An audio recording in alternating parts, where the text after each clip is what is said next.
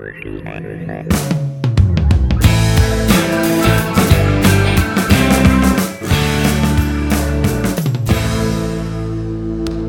Vous êtes à l'écoute de Bivouac, émission de radio réalisée par des étudiants. Aujourd'hui, nous sommes au gymnase de Burier, situé sur la rive suisse du lac Léman. Dans le cadre de notre option complémentaire Géo, nous allons faire une étude d'un cas de développement durable près de chez nous. Les élèves en question sont Lauriane Bolomet, Cynthia Bonzon, Olivia Leiravello, Hélène Chablot, Nicolas Desprats et Milan Gelin. Notre objectif est de déterminer l'efficacité des sacs payants dans le cas précis d'Aigle qui les a introduits en 1995 au niveau économique, social et écologique. Nous pourrions donc formuler notre problématique ainsi. Est-ce que le système des sacs payants s'inscrit dans le développement durable? Nous allons donc, pour répondre à cette question, étudier les sacs poubelles payants sous les trois différents aspects du développement durable, soit l'économie, l'écologie et le social, et interviewer cinq différentes personnes.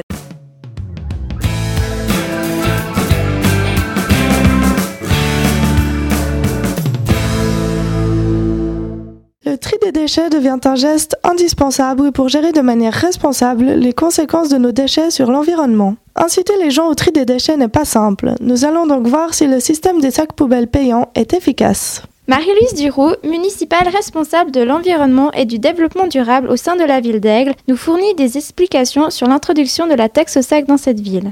Alors ça a été une décision politique qui a été euh, mise en place à partir de 94. La municipalité a décidé euh, de mettre en place une taxe par appartement, mais le conseil communal a voulu une taxe plus incitative au niveau environnemental et a proposé la taxe au sac. Depuis 1995, quelle évolution avez-vous observée? Est-ce que les gens sont plus sensibles au tri des déchets depuis l'introduction de ce système? Oui, c'est sûr, alors qu'on a remarqué une forte augmentation du tri des déchets. Pour vous donner un exemple, on est passé de 360 kg de déchets ménagers par habitant avant la taxe et après 240 kg. Donc euh, une diminution d'un tiers des déchets ménagers. C'est un énorme avantage environnemental, euh, ça c'est sûr. Donc le but de la taxe au sac est de baisser la pollution de l'environnement et de faire durer les ressources.